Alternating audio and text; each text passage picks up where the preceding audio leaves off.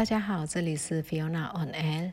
今天二十一号，我们有一个算是比较好的消息，就是在克钦邦的帕干地区。那帕干地区是产主要产缅甸玉，就是所谓的翡翠的主要矿产地。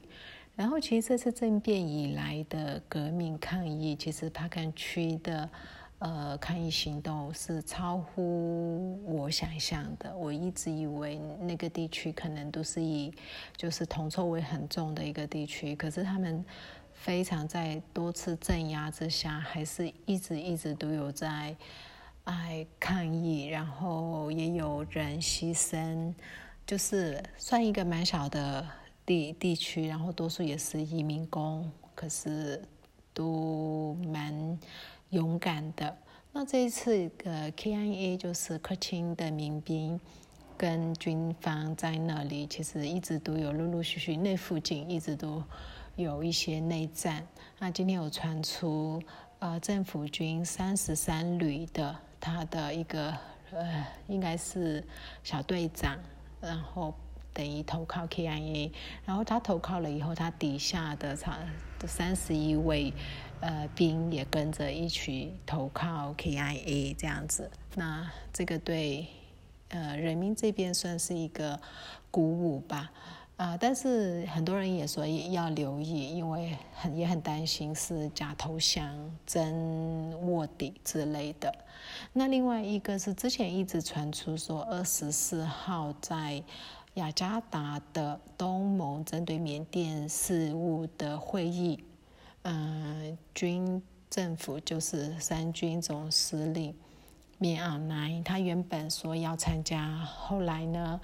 嗯，有媒体在 Twitter 上面就说，如果他去，只要他离境缅甸，就把他逮捕，然后哦，军事法庭去审判他之类的，所以有一度传图传出他没有要参与这个会议，他想要用视讯的方式参与。然后那时候大家就网络上面一片就是嘲笑他没有胆的一些各种文案都出来了，然后今天又重新传出说他会参与，他会亲自到场，然后搭乘呃 Myanmar National Airline 去参与这个会议。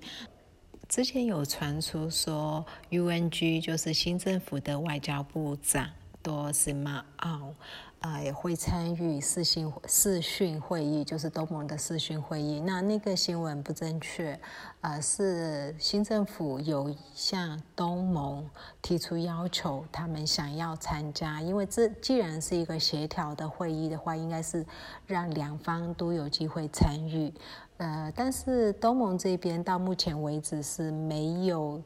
正面回应说会让他参与或者是不参与，所以还不确定他可不可以参与。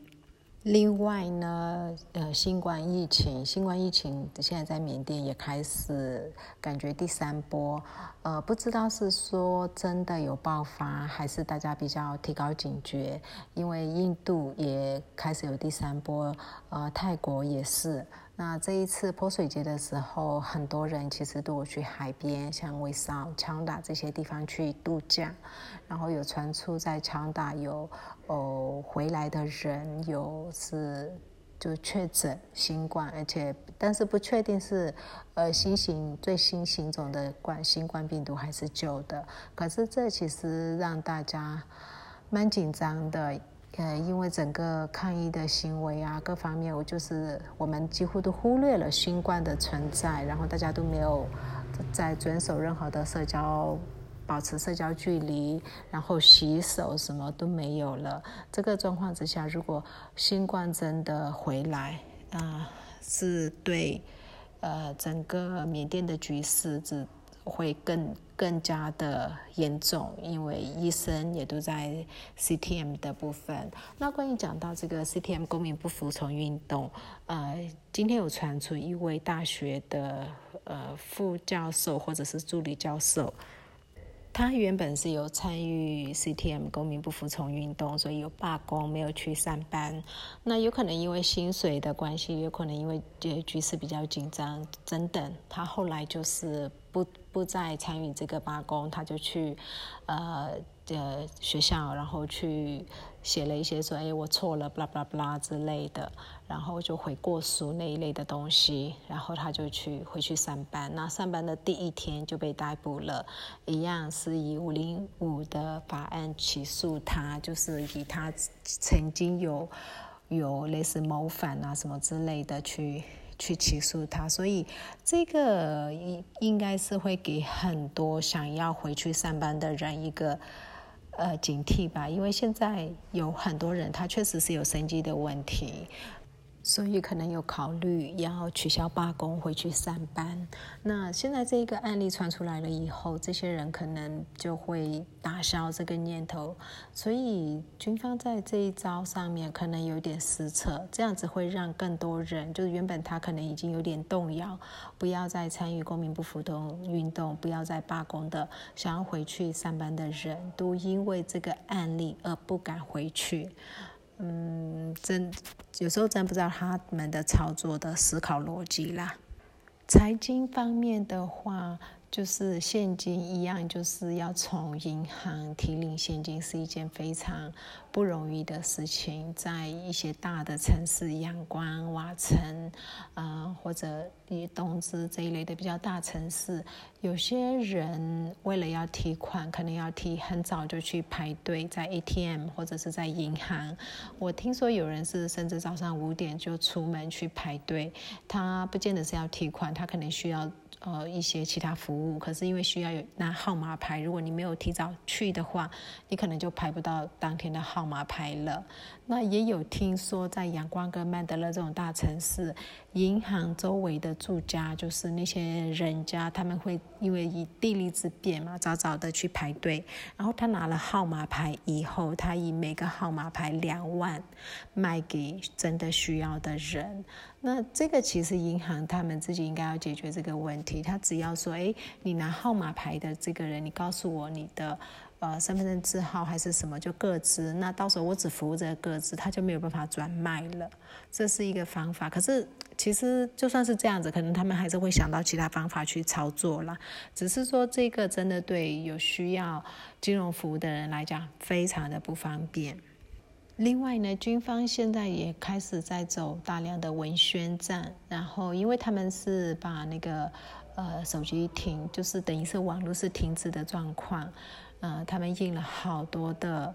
呃文宣，就是宣传呃这些年轻人走上街头，年轻人是被政客操纵，然后民盟的呃票是有作假之类的这些文宣，他在很多。呃，城市的入口处，他都会发放给入城的人。那这是军方在做的。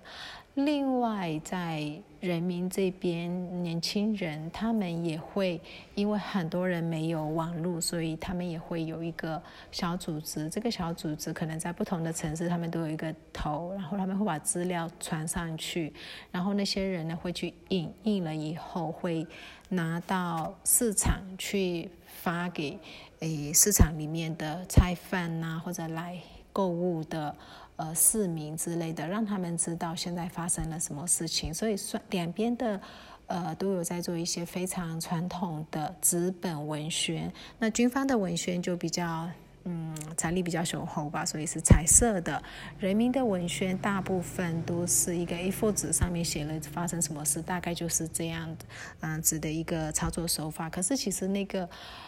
人民在组织的那些人其实是风险非常非常高，因为他的电脑